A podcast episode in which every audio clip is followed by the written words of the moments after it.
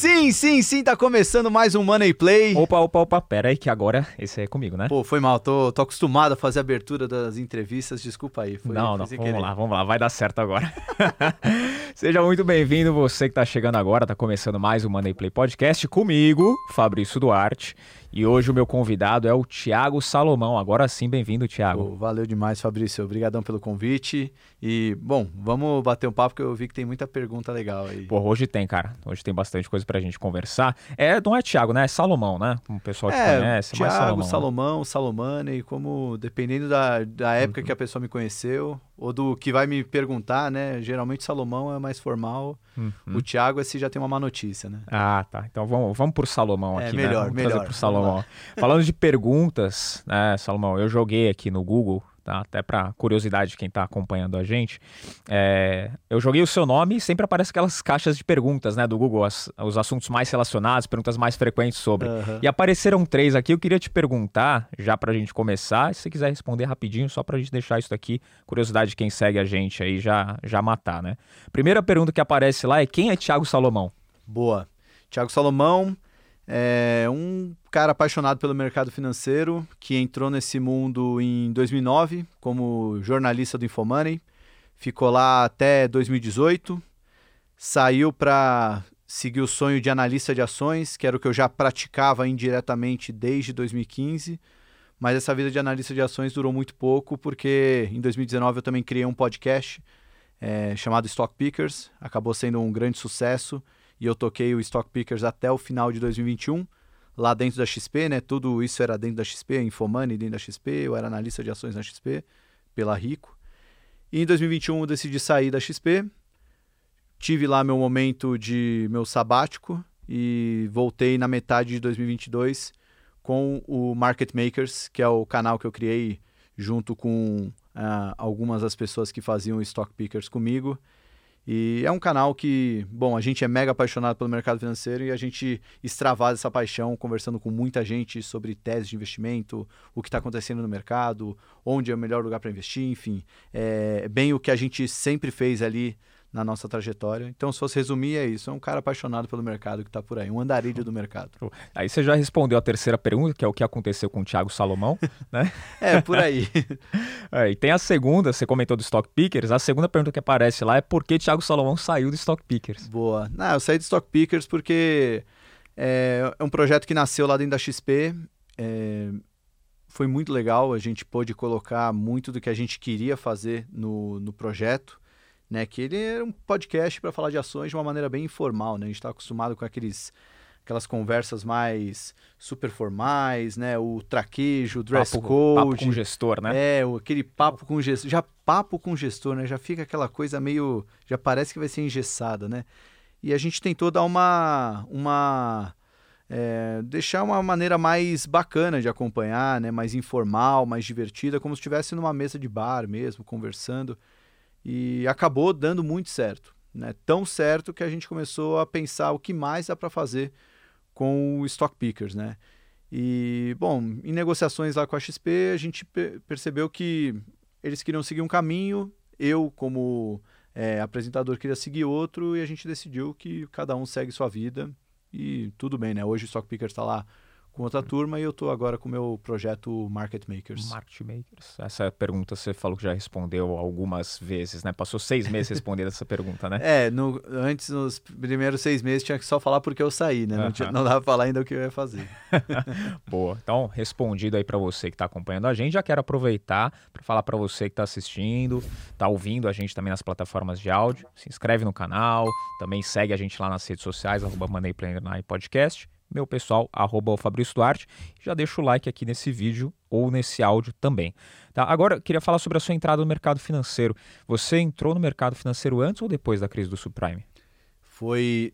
Então, meu primeiro emprego, na verdade, foi durante a crise, porque em 2008, eu, eu entrei na Infomoney em 2009, mas em 2008 eu fui estagiário de um, uma empresa que fazia crédito estudantil para universitários. É quase como um FIES privado.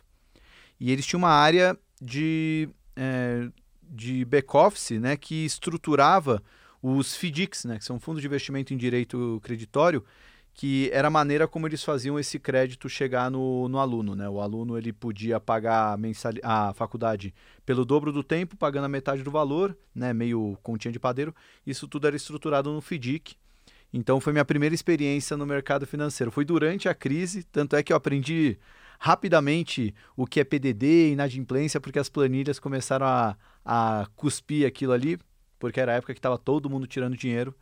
Então foi um, foi um período lá que eu, eu considero a entrada, mas aí depois o, a entrada de fato que foi na Infomoney como jornalista, é, o a crise, pelo menos aqui, já, já tinha sido seu pior momento, né? Eu entrei na Infomoney em março de 2009, a gente já estava no início daquela super alta que a bolsa teve em, na, naquele ano para aí depois pegar uma década aí quase de é, uma bela né? década difícil. É. Mas nessa época que você estava como jornalista, você lembra de ter é, feito a cobertura de algum evento importante no mercado? Ah, como que era a bolsa? É que assim, a, a Infomoney, é, eu, eu, dei muita sorte na, na, minha vida profissional porque eu, eu fiz administração e era muito apaixonado pelo mercado financeiro.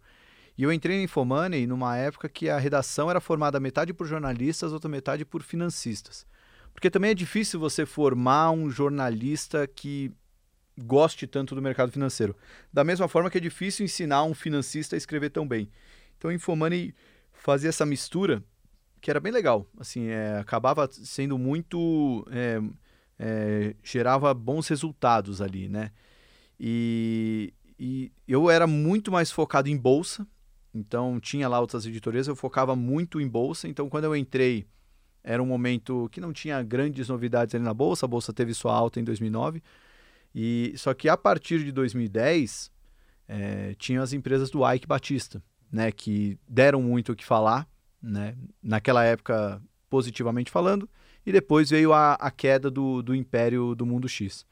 E foi uma cobertura bem intensa, né? A gente, por sermos um site totalmente focado no investidor de bolsa, principalmente investidor pessoa física, e era o investidor pessoa física quem mais sofreu com as ações do Ike, né? Porque era a grande base dos investidores lá, eram investidores pessoa física.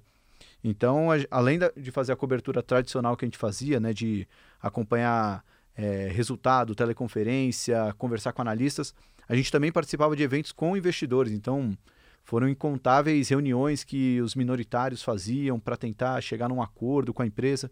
Enfim, acho que foi um dos primeiros grandes eventos ali que eu acompanhei é, dentro do Infomoney. Mas o, o mais complicado mesmo, de trouxe um baita aprendizado, mas foi ali a partir de que veio aquela sequência, né? O, o impeachment e em 2017 o Joesley Day, né? Do, do Michel Temer o dia 17 de maio, né, que a, é, saíram aqueles áudios das conversas do, do, Temer com o Joesley Batista e a Bolsa teve seu circuit breaker no, no dia seguinte, né. Eu digo que foram bem mais difíceis porque é, o Infomani já estava num tamanho muito grande e eu já estava numa posição de chefia lá, né? Então era o linha de frente do, do site, né? Literalmente, né? Eu que entrava ao vivo para falar, eu que montava as pautas da redação. Então, assim, foram algumas noites mal dormidas, mas que valeram muito a pena pelo aprendizado que, que a gente teve ali de cobrir em tempo real. Não só cobrir, mas ter que entender para explicar para o cidadão comum, né, o investidor que não estava ali na Faria Lima, o que estava acontecendo com a carteira dele, por que estava acontecendo tudo aquilo, né? Então, foram, acho que foram os eventos mais marcantes ali da minha trajetória ali no Infomoney. Você pega dessa época, né? A gente vai voltar não muito tempo atrás, né? Uma década atrás, menos que isso até na parte do, do Wesley Day, mas é, a gente puxa esse tempo. Se hoje a gente fala que tem pouco acesso à informação, às vezes as pessoas no geral aqui no Brasil, não tem muito acesso à informação do mercado financeiro, não é tão difundido, apesar de hoje ser muito melhor do que era 10 anos atrás, por exemplo. Que era a época que você estava lá no Infomani, cara, ninguém tinha acesso. Então, o, o pessoal da sua faculdade que você fez administração, pesquisava, investia, aquelas pessoas próximas a você tinham acesso à informação ou era igual Não, a todo mundo? É, eles tinham alguns investidores lá, né? Mas o que eu percebo de diferença de acesso é que no começo do Infomoney a gente conseguia ter acesso a alguns relatórios de bancos de investimento internacional e só de conseguir o acesso a esse relatório já estava feito o meu dia em termos de conteúdo. Caramba, tem um relatório do Morgan Stanley falando de Petrobras. Ninguém tem isso. Vou fazer uma matéria sobre isso e pronto, né? Já vai ser a matéria do dia. Hoje, isso é commodity da commodity. Não que todo mundo tenha acesso ao relatório do Morgan Stanley, mas hoje tem várias outras casas de análise, vários outros analistas, várias outras formas de escoar o conteúdo. Então, hoje você tem grupo de WhatsApp que chega mais informação do que a caixa de e-mail corporativa, né? É, você tem redes sociais que as pessoas comentam sobre uma notícia, sem necessariamente você ler a notícia, você já vê todas as opiniões e comentários. Então, o acesso hoje é muito mais fácil, não só a informação, mas a pro, o próprio acesso ao mercado financeiro. Quando abri minha primeira conta em corretora, foi quando entrei no Infomoney em 2009. Poxa, era aquela coisa de preencher papel mesmo, aí mandar no cartório, aí depois que registrar, manda na corretora e tal. Era um processo de dias. Hoje tem algumas corretoras que você abre em questão de minutos lá, faz a selfie do documento, faz a sua foto e você já tem acesso a investimento na hora, né? Você já pode começar a investir na hora, né?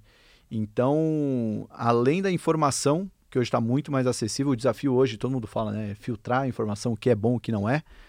é eu acho que a grande beleza é a democratização do acesso ao investimento em si, né? E isso para tudo, né? Não só para ações, Hoje você pode investir em fundos de maneira muito mais fácil, ações internacionais, fundo imobiliário, renda fixa, tudo você não precisa mais ter, tem muito menos fricção o processo, né? Você, através do seu celular você já consegue fazer isso tudo, né? Então, isso é o lado positivo, as pessoas terem acesso, pô, então não tem mais desculpa. Você consegue fazer, consegue acessar a informação, abrir uma conta rápida e investir melhor do que investia 10, 20 anos atrás. Qual que é o lado negativo de ter tanta democratização, assim, ou de abrir tanta informação? eu não sei se tem lado negativo, viu? Eu acho que uh, alguém pode falar, ah, o lado negativo é que você fica exposto a, às vezes, algum produto que você não estava preparado para investir. Sei lá, você foi de um dia estava na poupança, no dia seguinte estava comprando uma ação, no terceiro dia já está operando opções. Eu sou um pouco da linha de raciocínio que tudo é um aprendizado. E às vezes é melhor você ter um aprendizado tendo acesso à informação do que às vezes como era no passado de entrar em algum mercado sem nem entender direito e não ter muito acesso àquilo e de repente você perder uma grana que você nem sabia que podia perder, né? Não que hoje você não seja suscetível a isso. A gente vê vários casos de investidores. Acho que o caso mais recente que dá para é, citar foi, foram com as opções de Cogna em 2020, que muita gente perdeu muito dinheiro com Cogna, foi numa euforia ali de comprar as opções e a, as ações caíram e perderam dinheiro que nem sabiam que podia perder. Mas é, tudo acaba sendo um aprendizado. Eu acho que tem muita gente que perde pela, pela falta de conhecimento, mas também tem gente que perde por aquela ganância descabida, né? Aquela coisa de só olhar o lado bom da história, né? Nossa, se eu acertar, vou multiplicar meu capital por 10. É, mas se errar, você pode perder tudo, né? Você, você olhou o lado ruim da história também. Então, eu acho que tem pessoas que naturalmente iam passar por esse processo de aprendizado, seja com muito acesso ou com pouco acesso. A democratização facilita você a cometer besteiras? Facilita porque você tem mais acesso, mas da mesma forma também facilita você buscar melhores informações, buscar se preparar mais então, eu, eu acho que tudo no mercado acaba sendo aprendizado, principalmente as perdas. Né? Eu já entrevistei, sei lá, centenas de gestores do, durante toda a minha vida, gestores de fundos, né? E a maioria das histórias começam com uma, uma história triste, né? Pega o Floria Bartunek, que hoje é um dos grandes nomes do Velho Invest no Brasil, perdeu muito dinheiro no começo da carreira. O Guilherme Achê, outro grande nome de investimento em longo prazo, é, também perdeu o dinheiro no começo da carreira. Faz parte do processo, principalmente no começo da carreira, a gente às vezes se aventurar demais. E aí é até bom perder pouco, né? Perder no começo, né? Não perder quando você se alavanca e acaba perdendo muito mais do que você tem. E aprender com isso, né? Eu acho que a democratização do investimento não consigo ver lado ruim nessa história, né? Embora tenha isso amplifique o número de histórias tristes no mercado, mas é muito mais a consequência das pessoas terem mais acesso a isso. É, é muito porque a pessoa às vezes não se prepara, né? Que nem você falou. O problema não é a informação, o problema é que você não se preparou, né? Então, pô, você quer sair investindo em qualquer coisa que você não conhece, conhecendo muito pouco, tendo pouco ou, ou muito acesso à informação, você vai quebrar a cara, né? E, maioria das vezes. E a ganância não é de hoje, né? Ah. Não é, não é ah, agora que inventaram cripto, o cara é ganancioso. Não, você vai estudar a história das bolhas no mundo, né? Uhum. As bolhas das tulipas, a própria história do Brasil, que é pequena é, em, em termos de mercado financeiro, mas, pô, fiquei é, sabendo de uma história um tempo atrás aí de como foi o mercado de ações no início do século XX no Brasil. Nem fazia ideia que tiveram uma onda de IPOs é, e muita gente comprava se financiando. Então, assim, a, a ganância sempre acabou gerando consequências negativas para quem não se preparou, para quem não estudou, porque só vê o benefício da história de, pô, se eu botar um dinheirinho aqui, ele vai multiplicar por 10, então vou botar muito mais. Só que uma hora a história mostra isso, né? Uma hora a conta fecha e esses movimentos de euforia acabam é, trazendo muito, muito prejuízo para alguns. Aprendizado todo mundo aprende, o problema é quando você perde muito mais do que você tinha, né? Sim, sim. E hoje tem que tomar um pouquinho de cuidado também com o tanto de gente que tem falando sobre o mercado, né? É, muita informação começou a ser veiculada, muita gente falando sobre o mercado financeiro e tem quem fala bem fala mal, né? Quem tem bom é. conteúdo, é. quem está bem fundamentado e quem não está. Esse é um grande problema. Na época que você começou, quem que eram as pessoas que estavam à frente, os influenciadores da época? Nossa, acho que nem existia essa palavra, né, influenciador.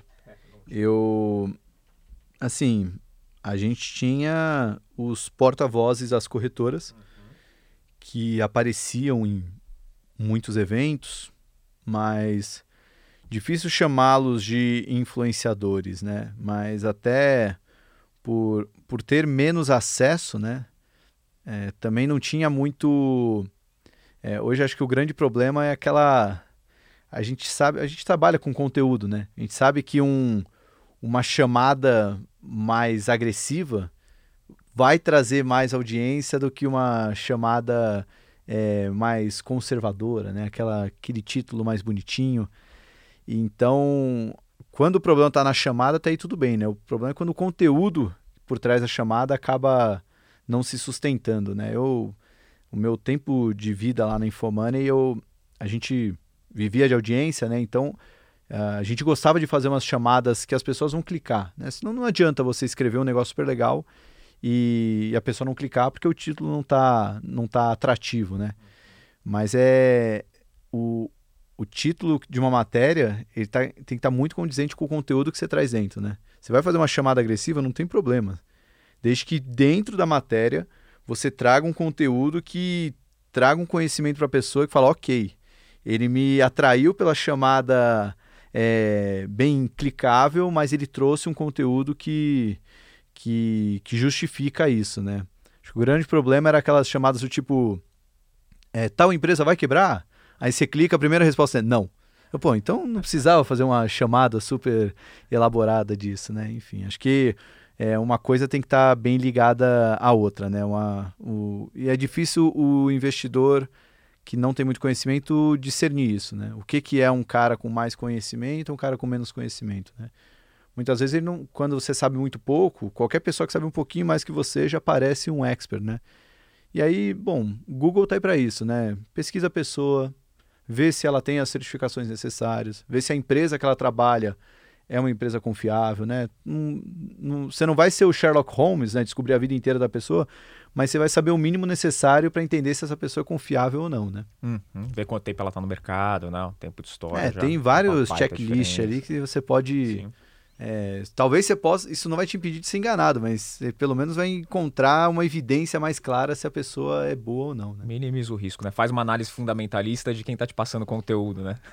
Exatamente. a base. Você falou que entrevistou bastante gestor de fundo, né? Eu vi várias entrevistas suas também mesmo, bastante gente boa, pesada do mercado. Aqui também vários vieram, bateram papo e, e é bom ver que cada um tem uma visão sobre o mercado, mas tem algumas teses que elas acabam dominando. Na sua opinião, você já entrevistou até gente que é de fora do país e faz gestão de fundo aqui. Né? Qual que é a, a tese que mais, ou as teses que mais dominam o mercado de fundos de ações aqui no Brasil?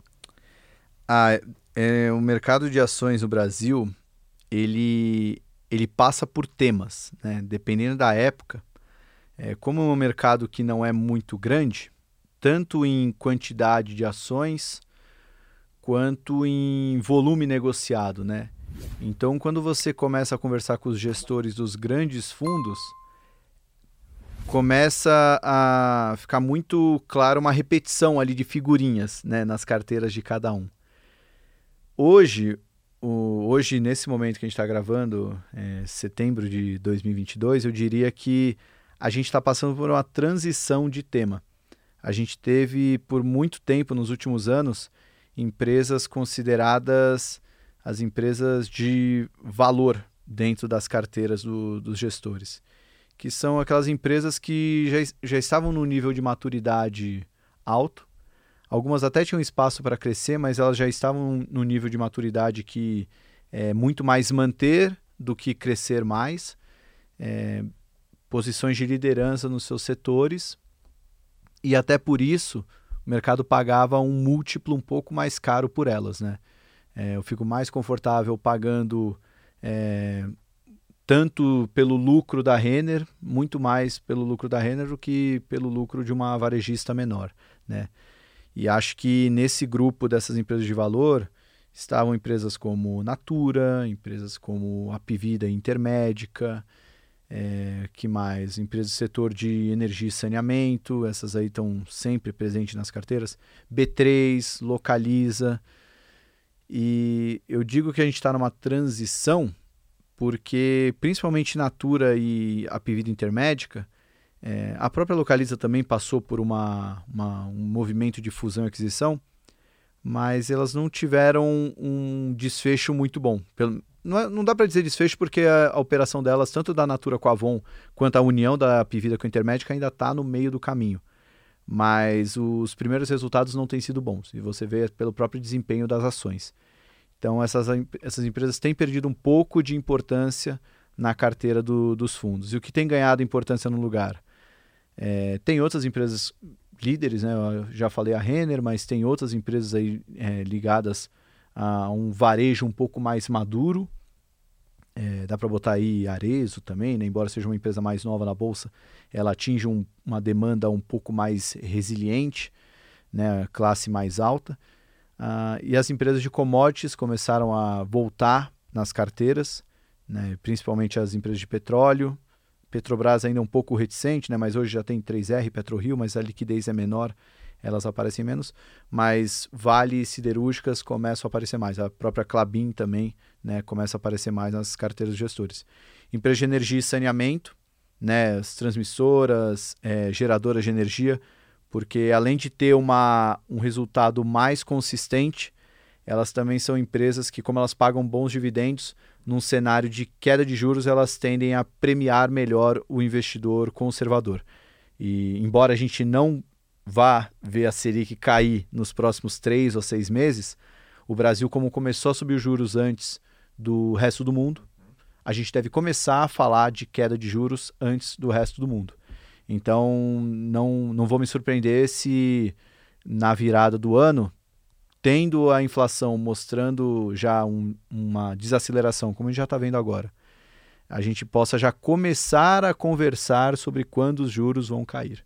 Né? Nem precisa necessariamente ser a queda dos juros, mas só de falar que os juros vão começar a cair, isso pode mudar um pouco a história. E também, se os juros não caírem, são empresas mais defensivas do que outras empresas que podem sofrer caso a gente tenha que subir muito mais os juros, né? E aí, nesse combo aí, também vale a pena citar os bancos tradicionais, né? Porque por muito tempo ali, é, é, principalmente a partir de 2019, né? É, muitas fintechs começaram a entrar nas carteiras, né? Você teve o Inter, acho que foi bem emblemático. A, a própria XP, quando veio para a Bolsa. O BTG, que não dá para considerar um banco digital, mas não, tá, não é do grupo Itaú Bradesco, mas tanto pela má performance de, dos bancos digitais, né? É, nessa mudança de cenário, agora que o juro voltou a subir forte e tudo mais, é, os bancos tradicionais começaram a ganhar mais espaço, né? Itaú, Bradesco, o próprio Banco do Brasil, que ficou bem barato. E aí também coloca que o BTG já performou muito bem, a ação subiu muito, então isso já começa a deixar o pessoal é, um pouco mais. É, gosta de BTG, mas não tanto, né? Porque ele já teve uma alta bem forte. Então acho que se fosse falar nesse momento os temas preferidos dos gestores, estariam ali entre os bancos tradicionais, é, empresas de commodity e empresas de energia e saneamento e algumas dessas campeãs aí, né? Acho que a Localiza continua bem vista, a B3 um pouco menos, a loja Zener Arezo e um pouco menos ali a Pivida Intermédica, que já foram queridinhas, e a própria Natura, né? Que devem. É, agora está chegando num preço que talvez o pessoal volte a ficar de olho, mas não é mais top 3 dos gestores como era um, tempo atrás. Sim. Os gestores geralmente que conversaram comigo aqui, até outros analistas, né? bastante gente que, que nesse um ano e pouquinho uh, bateu um papo aqui comigo no Money Play, sempre tem aquela ação do coração. Todos têm, todos, todos, todos, todos. Para você isso não existe, né? Assim, você é muito apaixonado por mercado financeiro, já falou lá no começo, gosta, apaixonado lá desde quando você começou a trabalhar, mas você não tem uma ação que você defende. Por quê? Você não tem uma empresa que é, nossa, essa daqui, apaixonado e vamos Ah, eu assim, eu acho que paixão é legal. Eu, eu sou palmeirense doente, amo meus cachorros, amo minha família, minha namorada. Eu eu não sei se paixão é a melhor palavra para usar quando a gente está falando de investimento. É, eu já gostei muito de B3. Acho que quando eu tive lá minha carteira recomendada na Infomoney e depois na Rico, durou ao todo uns quatro anos. A B3 esteve presente em quase todo o período ali, foi de 2016 até ali o final, metade de 20, né? É, já tive por um bom tempo a Magazine Luiza também nessa época, ali entrou em 18, e eu fiquei com ela ali ao longo de 2019, me deram resultados espetaculares, maravilhosos, mas é, eu sabia que em algum momento eu ia ter que tirá-las da carteira. Se eu achasse que todo o cenário positivo já estava se precificando, ou ela começasse a entregar um resultado que não era satisfatório, eu ia ter que tirar. E é mais fácil você vender alguma coisa que você não é apaixonado do que vender algo que é, né? Acho que até os gestores podem até demonstrar uma certa um certo carinho, mas paixão é, é algo difícil, né? Porque imagina ter que vender algo que você ama, né? Quase como terminar um relacionamento com alguém que você ama. Ainda deve ser, deve ser algo difícil. Você vai ficar pensando nela enquanto está com outro. Então, é, acho que a paixão nos investimentos, assim, eu, eu deixo bem de fora. Eu sou um cara muito passional, mas fora do mercado financeiro. Assim, acho que quem, quem me acompanha nas redes sociais, quando vê jogo do Palmeiras, vê lá eu tweetando, vê que eu sou bem passional, mas no mundo dos investimentos eu, eu deixo o coração de fora. Cada coisa no seu lugar, né? Não, mas é verdade. Tem muito gestor que vai na empresa, né? Conversa com o dono, vê o negócio como é que funciona, conhece bem a fundo mesmo para aí depois começar a investir. Então, se desfazer daquela ação depois que já foi conquistado pela empresa é mais difícil mesmo. É, né? é. é criou um, um relacionamento. Pois é. E falando dos gestores, é, a gente tem eleição agora, né? Já está chegando menos de um mês aí para o primeiro turno. Que grau de preocupação você está vendo nos gestores de fundo que você entrevistou? Olha, eu vou dar uma. Vou falar o que eles têm me dito e vou falar o que eu acho que eles não estão me falando, tá? Uhum. É, porque eu sinto hoje que o mercado tem tratado as eleições no Brasil como algo menos preocupante do que nas eleições anteriores. Por dois motivos. O primeiro é que nas eleições anteriores a gente não estava vivendo esse cenário extremamente turbulento lá fora, de inflação mundo afora, fazendo os bancos centrais finalmente subirem os juros muito forte lá fora, o recessão cada vez mais é, inevitável lá fora, né? Não estou dizendo que vai ter uma recessão, mas é muito provável que tenha, ou algo bem próximo disso. Então, uma desaceleração muito forte da economia. E coloca ali também um conflito né, entre Rússia e Ucrânia que já vem se estendendo há muito tempo e trazendo consequências bem severas na Europa, né, por questão de abastecimento, e isso está afetando o mundo como um todo e piorando o cenário de inflação. Então, lá fora, está tão ruim o cenário que acaba deixando os nossos problemas menores né, em relação às outras eleições.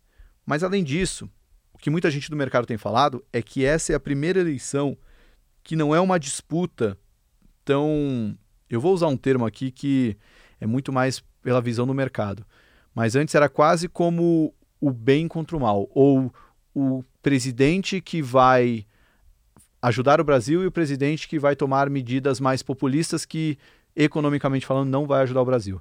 Isso era mais claro em 2014, isso era mais claro em 2018. Não que o Bolsonaro representasse o bastião da economia, mas ele estava com o Paulo Guedes, né, o que dava toda a chancela. E foi até por isso que, quando o Bolsonaro quase ganhou o primeiro turno, a bolsa disparou loucamente na segunda-feira seguinte. Né?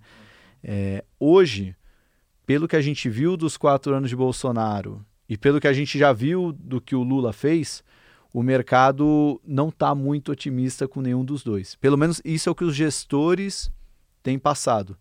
É, de sabe que nenhum dos dois é o candidato ideal para o mercado.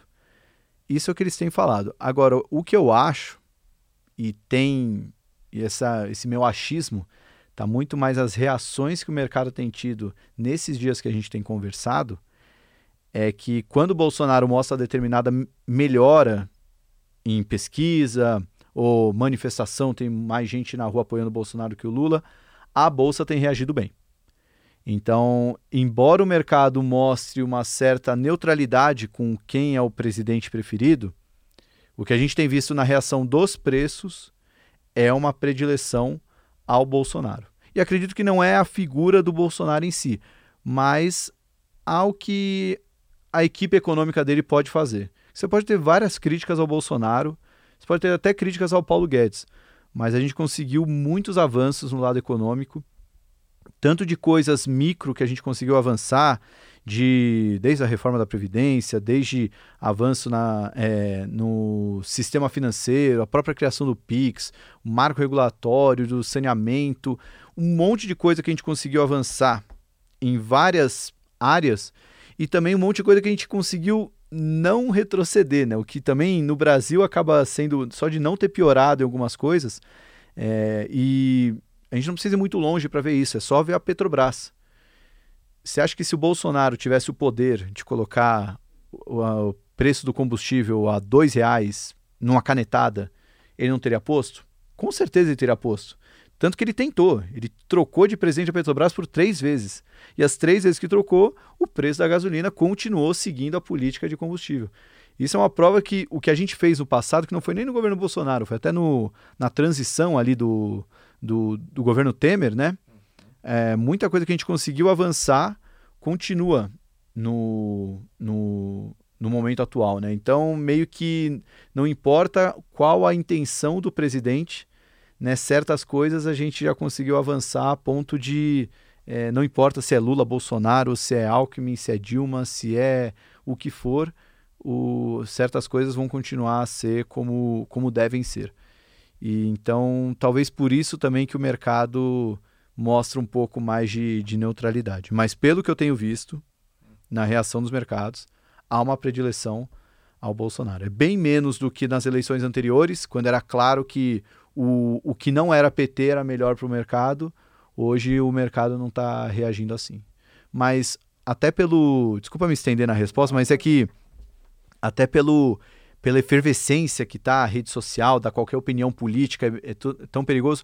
Acho que até isso está prejudicando os gestores a falarem mais claramente que, ó, não, Bolsonaro tem que ganhar, ou Lula tem que ganhar. Acho que até isso tem sido motivo para não ter, não dar uma opinião tão clara é, sobre o, qual que é o melhor candidato ali para o mercado. Né? Então, acho que é toda essa confluência de fatores aí que tem tem feito o mercado ficar um pouco mais é, isentão nessa, nessas eleições. Não, ninguém quer se expor, né? Até um recado para você que acompanha a gente, não vem meter comentário aqui embaixo, xingar o Salomão, ou bloquear, falar, ah, vamos cancelar o Salomão, fala do bolso. Pelo amor de Deus, né? A gente está apresentando eu... o cenário da economia aqui, se, não tem não, nada a ver. e se eu for, se eu for bloquear, vai ser pelos dois, né? Porque eu não falei bem de nenhum dos dois. Exatamente, né? Então, pô, pelo amor de Deus. É só a informação que ele está trazendo, mas como esse tema é um pouco mais polêmico, eu quero mudar um pouquinho o foco, depois a gente volta para o mercado. Tá. Mas queria falar sobre as entrevistas que você fez. Qual foi a mais doida que você fez? Quem foi o convidado mais maluco que você já entrevistou? Nossa, mais maluco. Hum... Olha, eu tive uma. Eu, eu não digo que ele foi o mais maluco, mas foi a conversa que eu pensei, cara, como é que vai ser essa entrevista? Eu não faço ideia como vai terminar essa porra. É, que foi com o Arnaldo César Coelho. O Arnaldo César Coelho, todo mundo conhece o comentarista de arbitragem e tudo mais. Mas ele, ele foi. trabalhou muito tempo no mercado financeiro. Foi dono de uma corretora, liquidez. O irmão dele é investidor até hoje, o Ronaldo César Coelho, acionista importante de várias empresas.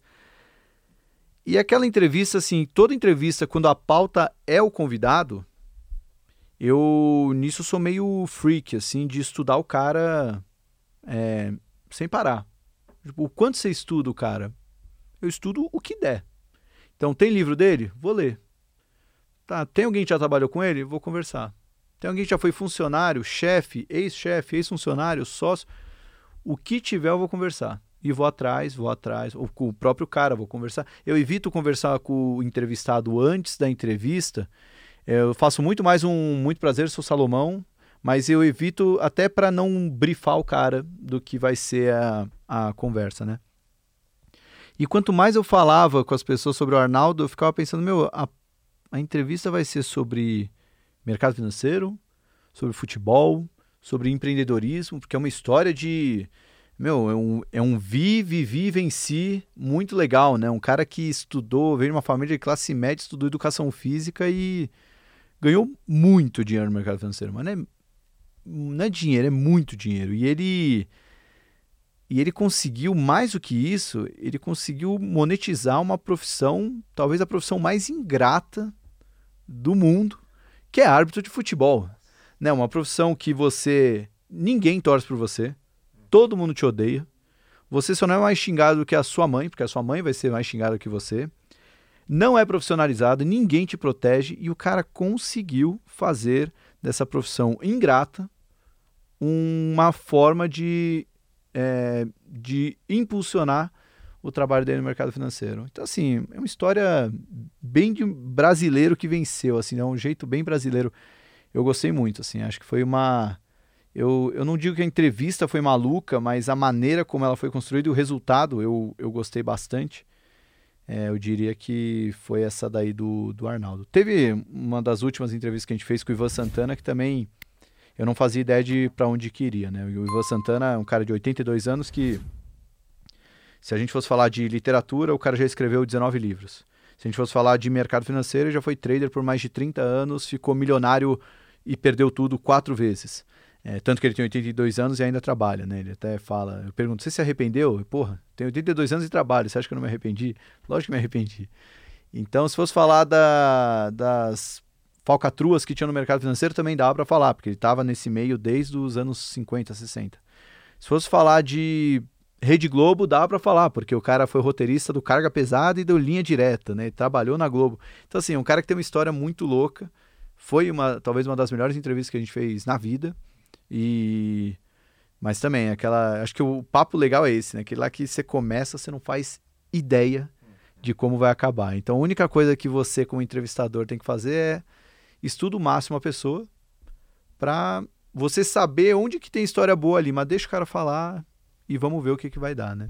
Acho que essa com o Ivan e com o Arnaldo foram bem legais. Pô, do Ivan eu não assisti, mas do Arnaldo eu assisti. Realmente surpreendente. Você não sabe o que esperar, né? Você fala, pô, Arnaldo César Coelho. Quem não conhece, quem não tá no mercado e vai assistir, até recomendo. É muito bom. Para quem não conhece o mercado financeiro, quem acompanha a gente gosta de futebol, vai lá assistir essa entrevista, porque realmente, cara, é, é, é impressionante, assim, ver a história dele dentro do mercado. Uhum. e lado. foi num momento legal, porque foi numa época que eu tava ainda no Stock Pickers, né?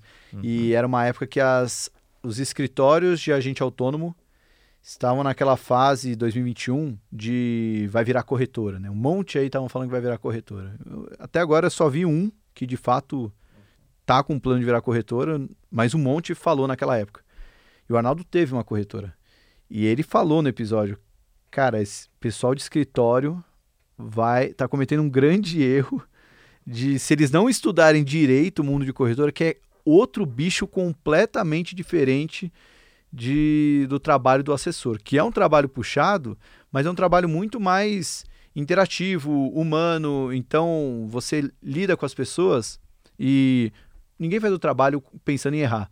Mas quando você erra uma coisinha ou outra ali, você consegue consertar, você liga para a pessoa e fala, ó, oh, aqui. Agora, no mundo da, do, de corretora, é, é que nem vida de goleiro, você não pode errar, né? Você errou um errinho ali pronto, mudou o resultado do jogo, né? Então é, é outro jogo, é outro esporte.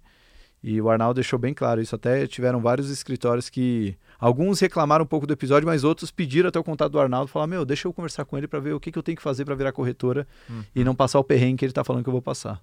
Ah, não, mas é, muda o jogo, né? O por trás dos bastidores é completamente diferente.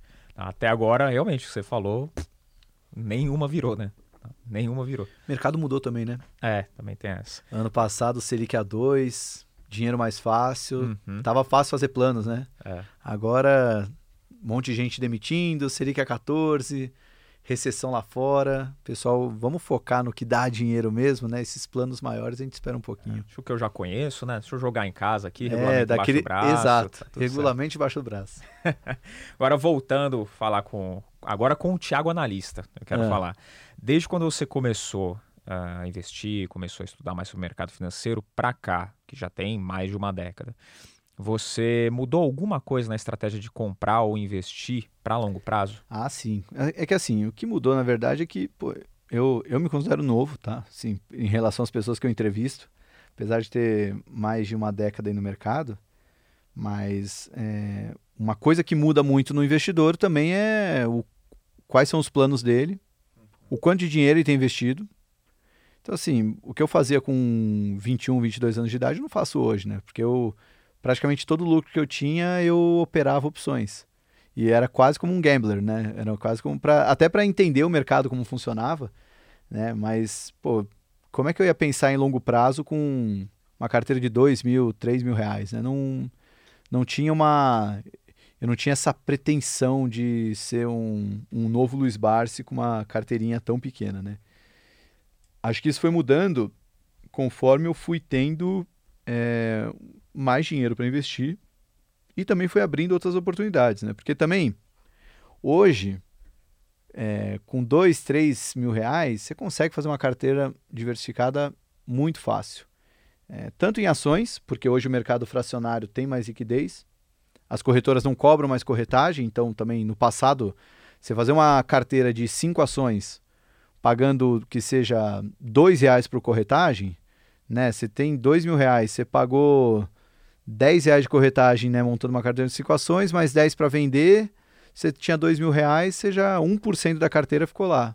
Pô, é, é um dinheiro que é melhor comprar uma só, né? E você dilui o custo, mas aí você não diversifica a carteira, né? E hoje você tem, além do acesso ao mercado de ações de maneira mais fácil, né, tá mais barato e tem mais liquidez, o, você tem vários produtos na indústria de fundos, né, vários FOFs, né, que é o Fund of Funds, né, que é uma carteira de fundos com aplicação mínima de 100 reais, 500 reais, mil reais. Então, com mil reais você já compra uma, um pedaço de uma carteira que já tem 5, 10 fundos de investimentos muito bons. Então, assim, hoje dá para pensar em longo prazo, mesmo tendo pouco dinheiro, né? Porque você tem acesso e tem um custo menor. É, mas o, é, na minha filosofia de investimento, acho que foi muito mais isso. Assim, conforme eu fui tendo é, mais dinheiro, eu podia pensar em. Eu, é, eu, eu gosto de escalar minha carteira de investimentos como, é um, como se fosse um time de futebol, né?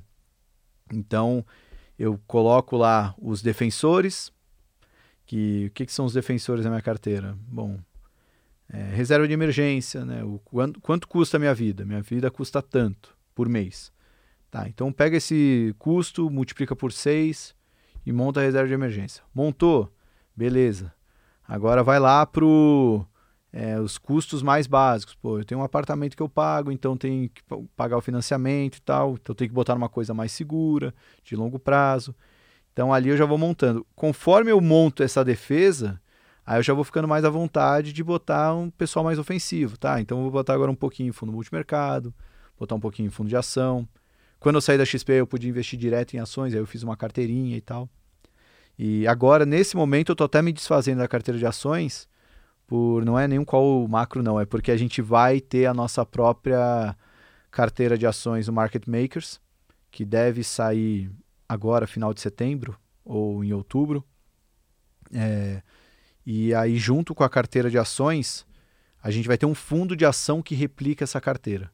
Então, vai existir um fundo que vai replicar essas nossas ideias e, bom, as ideias são nossas, a gente acredita tanto nessas ideias que a gente vai botar nosso próprio dinheiro nesse fundo que replica a carteira. Então, meu, meus investimentos em ações eu estou tirando para colocar no, nesse fundo que vai nascer. Mas aí é isso, sim, minha carteira é, putz, tirando essa parte de reserva de emergência, que eu nem conto como uma parcela da carteira, né? Porque eu não vou, não vou tirar a reserva de emergência para comprar ações, né? É emergência, né? E, então o restante é tudo multimercado e ações. Né? Minha carteira é bem mais arrojada do que o normal, principalmente porque eu, eu deixo essa parte defensiva ali, é, como o próprio nome diz, né? na hum. defensiva mesmo, fazendo a segurança para o resto poder atacar. É, se o zagueiro pensar em sair dando passe e querer atacar toda hora, não, não, é minha, chumbo, né? minha carteira não tem Fernando Diniz, não. O é. zagueiro é zagueiro, de chutar a bola para o alto, jogar para fora, deixa que o pessoal da frente resolve. Boa, boa. É, porque se a gente for pensar em quem está começando a investir, você falou lá com seus 20, 21 anos, é, o pessoal hoje se deixa afetar muito pela emoção, pelo menos é o que dizem, né? O que eu vejo é que o pessoal não estuda tanto. Então, quer a resposta fácil, ou ouviu alguém falar alguma coisa que é bom, vai lá, e quer replicar, né? Acho que vai dar certo. Uh, o que, você tem de dica hoje para passar para quem está começando agora, como estudar mais, como pegar mais informação ou dividir em tópicos? Pô, estudar isso, isso, isso já seria muito bom para você começar a investir. Olha, é, dica tem aos montes aí, né? Então, eu costumo dar uma dica só, que eu não costumo ouvir de lugar nenhum, até nem sei se ela é politicamente correta. Mas eu, meu grande aprendizado no mercado foi a partir do momento que eu botei o meu na reta. Eu lia muito antes de investir, mas só depois de investir você sente o, o sangue corre diferente na veia. Você se sente mais na obrigação de estudar determinado assunto, né? É, você tira aquela coisa que tá, não, depois eu vejo. Não, agora está na reta, cara. Se você não estudar o resultado da empresa, você não vai saber se foi bom ou não, você não vai saber se é hora de vender ou não. Então, coloca para trabalhar o dinheiro que isso vai te dar um incentivo a querer estudar. Óbvio. Coloca aquele dinheiro, encara esse, esse investimento quase como um curso, né? Quando você coloca, paga 500 reais num curso, você não pensa, ah, se o curso foi ru ruim, eu pego os 500 de volta. Não, encara isso como quase que um dinheiro perdido. Usa isso como se fosse um curso seu e coloca lá e começa a correr atrás. Você quer o quê? Mercado de ações? Beleza. Qual setor você acha que você entende mais? Sei lá, sua família trabalha no ramo de construção? Tem um monte de construtora na bolsa. Medicina, pô, tem um monte de seguradora, Apivida Intermédica vai em alguma coisa que você já tem uma certa é, familiaridade e começa a investir e vai atrás disso, né? E começa o próprio investimento vai te fazer correr atrás, né? Porque a teoria está lá. A teoria, o que, que é uma ação, o que, que é a bolsa, por que, que uma empresa faz IPO, é, é, o que, que é mercado secundário, o que, que é contabilidade, como fazer o valuation isso tudo não muda, né? São ferramentas, até os livros que são usados são os mesmos há sei lá quantos anos. Então, a teoria por si só não muda. É, mas eu acho que o aprendizado, o legal do mercado financeiro é esse, você pode misturar o aprendizado técnico com o prático. Porque se você só ficar no técnico, você não vai conseguir desenvolver a habilidade mais importante do investidor, que é o equilíbrio emocional. Que é até o que você falou, né? Das, às vezes você o problema de seguir uma dica é isso, né? Você não tem o.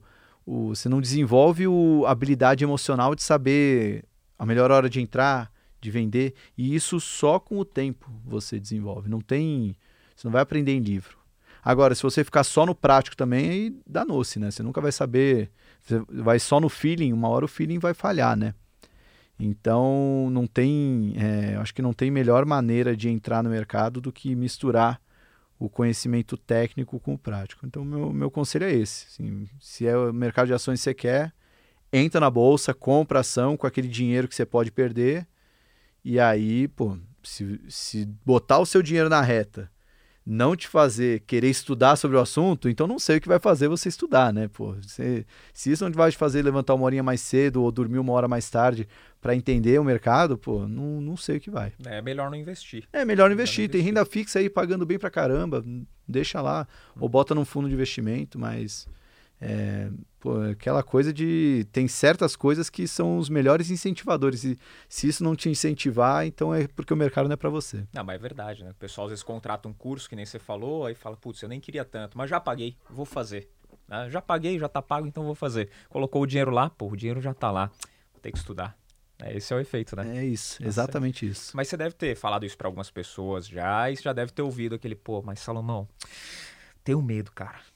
O que, que você tem para falar para pessoa que fala, porra, tô ah, com medo? Medo. Eu tenho medo toda entrevista que eu vou fazer.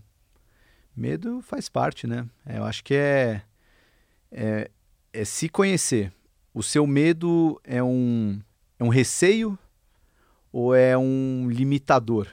Né? Aquela coisa de eu não posso imaginar minha carteira valendo 50% a menos do que vale hoje. Tá, então esse seu, seu medo é um limitador. Coloca menos dinheiro. Né? Acho que é um exercício muito bom. Vamos.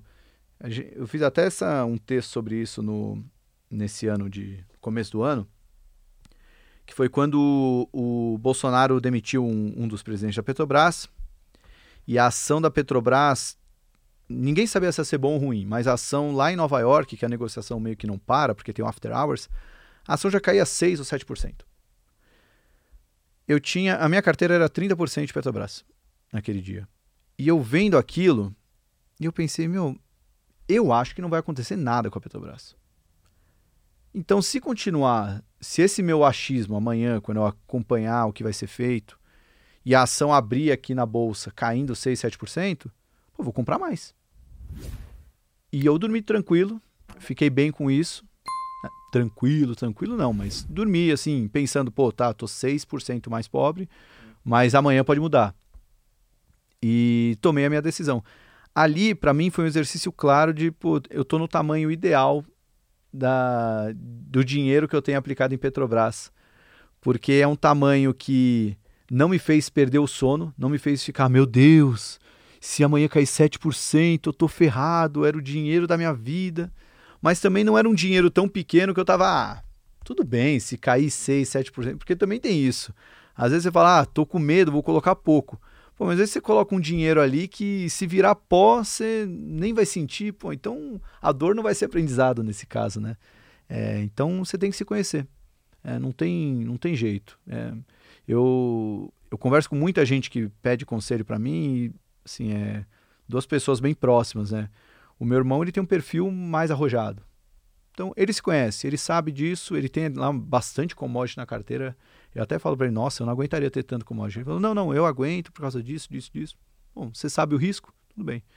Já a minha sogra não gosta de nada de volatilidade. Então ela tem uma quantidade de renda variável na carteira que é, até brinco com ela, ó, essa parte da carteira deixa até em outra corretora para você nem olhar. Deixa ali, nem olha. Olha para essa aqui, ó, renda fixa, crédito privado. Essa aqui você pode olhar, porque só vai só vai variar pouco e normalmente para cima. Essa aqui você nem olha, porque é um pedaço menor, mas que te incomoda. Então, é, se conhecer, né? Se a pessoa tem medo, é, se conheça, veja se faz sentido para você. Também, se não fizer sentido, fica na renda variável, né? Acho que no final do dia, o que a gente busca no mercado, né, é ter dormir melhor, né? Pô, tô investindo para quê? Para que no futuro eu tenha mais dinheiro que hoje e possa dormir tranquilo, né? Possa dar uma vida boa para os meus filhos, uma vida melhor para mim no, na minha reta final de vida e tudo mais, né? Então a gente busca dormir melhor. Se para isso a gente vai dormir pior hoje, não, não faz sentido, né? É, o pessoal fala muito da tranquilidade financeira, né? Mas, pô, você tá perdendo sono agora, acho que a tranquilidade um dia não vai vir, né? Porque aí você vai desenvolver gastrite, calvície, cabelo branco, aí é ladeira tem, abaixo. Tem aquela né? frase que atribuem ao Dalai Lama, né? A gente nunca sabe se essas, essas frases são verdadeiras, né? Que é o homem gasta saúde para ganhar dinheiro, depois gasta dinheiro para ganhar saúde, né? Acho que tem que ter o um equilíbrio desde sempre, né? Sim, sim. Falando até do modo de pensar, qual ou quais livros você leu que impactaram no seu modo de pensar? É, bom, mais livros... impactaram, né? Os que mais impactaram. Tá. Na na vida toda, assim, pegar. É, mais voltado É para o mercado esse- financeiro, né? Se a gente for pensar. O primeiro livro que eu li de mercado financeiro, eu tinha 19 para 20 anos. Não dá nem para considerar de mercado financeiro, né? Mas é, é o livro que fez um mind-blowing total na minha cabeça, que foi o Pai Rico, Pai Pobre. É, hoje, se eu pego esse livro, assim, é, ele até parece básico demais. Mas eu lembro quando eu li, é, foi uma foi uma revelação brutal, assim, de nossa, quer dizer então que ter uma casa é uma dívida. Eu pensei que era uma coisa boa, na verdade é uma coisa ruim, porque eu podia até. Enfim, não é que eu concorde com tudo que o livro fale hoje em dia, né? Mas naquela época foi essencial na minha vida ler esse livro, porque ele é de uma facilidade também de compreensão, ele conta uma historinha bonitinha, né? Que eu tenho o pai rico, que é o pai do amiguinho dele, que não tinha superior completo e tal, mas o cara era mó negociador e tal, ganhava mó dinheiro. E tinha o pai pobre, que era o pai dele, com vários diplomas, super graduado, mas dava aula ali num, num colégio e tal, não ganhava dinheiro e tal. Era assim, o cara que tinha uma super formação técnica e não ganhava dinheiro, e o outro que não tinha formação e ganhava dinheiro, né? E ele meio que falava desses dois pais que ele teve na vida, né? E é de uma facilidade de compreensão do mundo das finanças, de como funciona o dinheiro. E talvez ele foi tão revelador para mim, porque eu vim de uma família que, bom, dinheiro não fazia parte do nosso dia a dia, né? tanto nas conversas quanto em, em poder gastar. E então nunca foi uma preocupação de você está guardando dinheiro, guardar. O que, que é guardar dinheiro? Não, reserva de emergência. Até hoje eu ouço isso quando eu falo de montar reserva de emergência, mas meu, mas a minha vida é uma emergência já, não, não tem como montar essa tal de reserva, né? É, e ler o Pai Rico, Pai Pobre foi muito revelador na importância de você é, ganhar mais do que você gasta e montar a sua vida em cima disso, né? Porque todas essas dicas que a gente deu, né? Sempre me falam, pô, dá um, um conselho da vida, pô, ganha mais você gasta. Ganha mais você gasta. Você quer investir em ações, quer investir em fundos, quer comprar uma casa, ganha mais você gasta. Se você tem o seu trabalho ali, seja médico, cozinheiro, garçom, você tem que ganhar mais do que você gasta. Nessa brincadeira do pai rico, pai pobre, meu pai é médico. Aí você pensa, pô, médico ganha bem. É, mas ele gastava mais que ganhava. Então, não adianta também você ganhar bem se você gasta melhor ainda, né? Então, Pai Rico, Pai Pobre foi um livro muito revelador. Se você já está no mercado, acho que da literatura recente, é, eu li um livro chamado A Psicologia Financeira, do Morgan Housel. São 20 lições de. É quase como um Pai Rico, Pai Pobre avançado. Assim, de, também é um livro mais fácil de ler, só que um pouquinho mais para é, entendidos do mercado e maravilhoso, assim, maravilhoso. Muita, muitos gatilhos ali que ele traz de compreensão do dinheiro. É, minimiza muito essa coisa da luxúria do dinheiro, né? Muita gente trabalha para comprar coisa que nem quer, só pelo status. E ele mostra uma, é, um, um, lado legal de ser humilde. Assim, é um, um livro muito bom. É, não é do mercado financeiro, mas abriu muito a minha cabeça. O Outliers, acho que é um livro que eu gosto de recomendar para todo mundo, porque ele traz um pouco também, eu acho isso valioso no mercado, né? Que ah, histórias no mercado, na vida, né? Ah, as coisas mudam, é, certas coisas acontecem porque você nasceu numa determinada época, num determinado local, e quem negligencia o poder das mudanças, né? quem acredita cegamente no status quo, está fadado às vezes ficar investido numa empresa que, pô, mas essa empresa era tão boa 10 anos atrás, pô, 10 anos atrás era outro mundo, né? Hoje é outro, hoje é um mundo diferente. E quem tem uma percepção clara de que as coisas mudam fica mais suscetível a mudar de opinião mais rápido, né? É, tem mais um livro que eu queria uh, recomendar. Ah, sim. Tem um livro, esse aí é para quem já é mais do mercado. É, eu, eu sou um pouco preguiçoso, então se tem um livro que me passa muitas lições em poucas páginas, eu já adoro, né? E é um livro chamado Princípios do Estrategista, que é um livro que o Felipe Miranda, da Empíricos, escreveu com o, o Mioto, que é um jornalista que trabalhava com ele na época. E o que, que eu gosto desse livro? Ele traz praticamente as melhores ideias de todos os grandes pensadores do mercado que você tem que conhecer. É, Warren Buffett, Nassim Taleb, o Kahneman, o Peter Lynch. Traz as grandes ideias deles de uma maneira resumida e de forma prática ao que ele faz ali no, no dia a dia. Então, é um livro que não é muito grande, mas ele é cheio de referências de outros autores. O Miranda escreve muito bem, né? Quem acompanha as newsletters da Empírico sabe.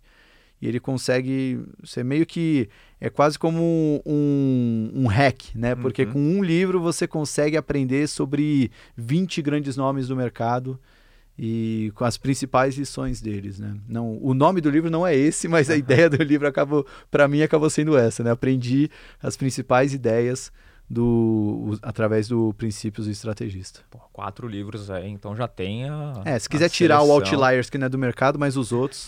pai Rico, Pai Pobre, para quem está chegando agora psicologia financeira e princípios do estrategista para quem já está no mercado. Não, é legal que você fez uma foi uma evoluçãozinha, né? Vai, você aprende nesse, depois esse daqui intermediário e termina com esse, muito bom. Então já põe na sua lista aí de compras, você que acompanha a gente, esses quatro livros para poder aprender um pouquinho mais. Show de bola. E o recado final para a galera que acompanha a gente, Salomão, o que você tem para deixar?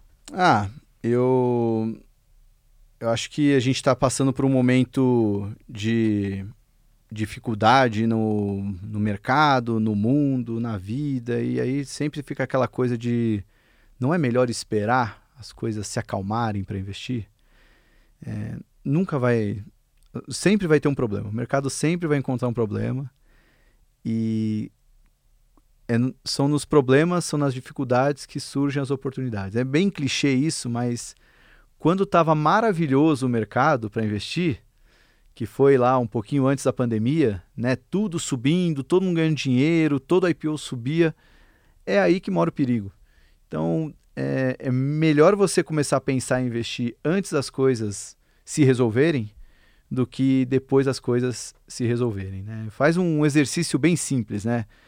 É, você pega que nos últimos anos o Brasil teve um impeachment, um quase impeachment, um é, inflação quebrando a meta, é quase que é, dominância fiscal, um monte de problema, manifestação.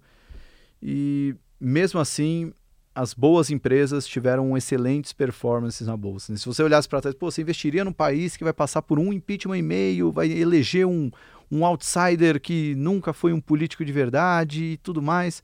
Mas, meu, tem empresa que só de ter chego na bolsa brasileira, né, já são vencedoras de fato, né? Na bolsa a gente está olhando para a Champions League do capitalismo brasileiro, né? São as empresas que já conseguiram sobreviver, conseguiram chegar a um a ponto de abrir o capital, convencer as pessoas a investirem nela, trazer todo o nível de transparência que precisa ter. Então lá já estão os grandes vencedores, né? É, se você ficar só esperando, só esperando as coisas melhorarem, você às vezes vai passar e não, não vai ter, não vai conseguir de fato entrar na bolsa, né? Porque quando for a grande hora para entrar, é quando vai estar tá tudo tão ruim que você fala, nossa, agora que eu não vou investir, né? Pô, queria tanto comprar a bolsa 80 mil pontos. É, mas quando a bolsa cair para 80 mil pontos, as manchetes vão estar tá tão ruins que você não vai querer investir, né? Então, não fica postergando isso que o mercado tá sempre vai ter oportunidade e são nas dificuldades que vão surgir as grandes oportunidades. Ah, teve outro cara que passou aqui, eu conversei também, perguntei qual que é o melhor momento para entrar, que é o que todo mundo quer saber, né? A hora certa. É a hora que você entra. Ele falou, Pô, a hora certa é a hora que você entra. Pô, maravilhosa a resposta. É o cara resumiu bem melhor do que eu essa resposta. Incrível. Show de bola, Salomão. Muito obrigado pela participação. Como que o pessoal te acha? Bom, vai lá nas redes, Salomani, Salo de Salomão, Money de dinheiro e seguir também o Market Makers, que está como M Makers no, no Instagram, mmakers.com.br. A gente está no YouTube, Instagram, tem o site com as newsletters, tem mais difícil não nos achar do que nos achar. Boa. Muito obrigado mais uma vez pela participação, Salomão. Pô, valeu demais. Show. E você que acompanhou mais o Money Play, não esquece de se inscrever no canal, você que ainda não é inscrito, curtir esse vídeo, esse áudio também e seguir a gente lá nas redes sociais, arroba Podcast e o meu pessoal, arroba o Fabrício Duarte. Te espero aqui no próximo Money Play. Tchau. É isso aí.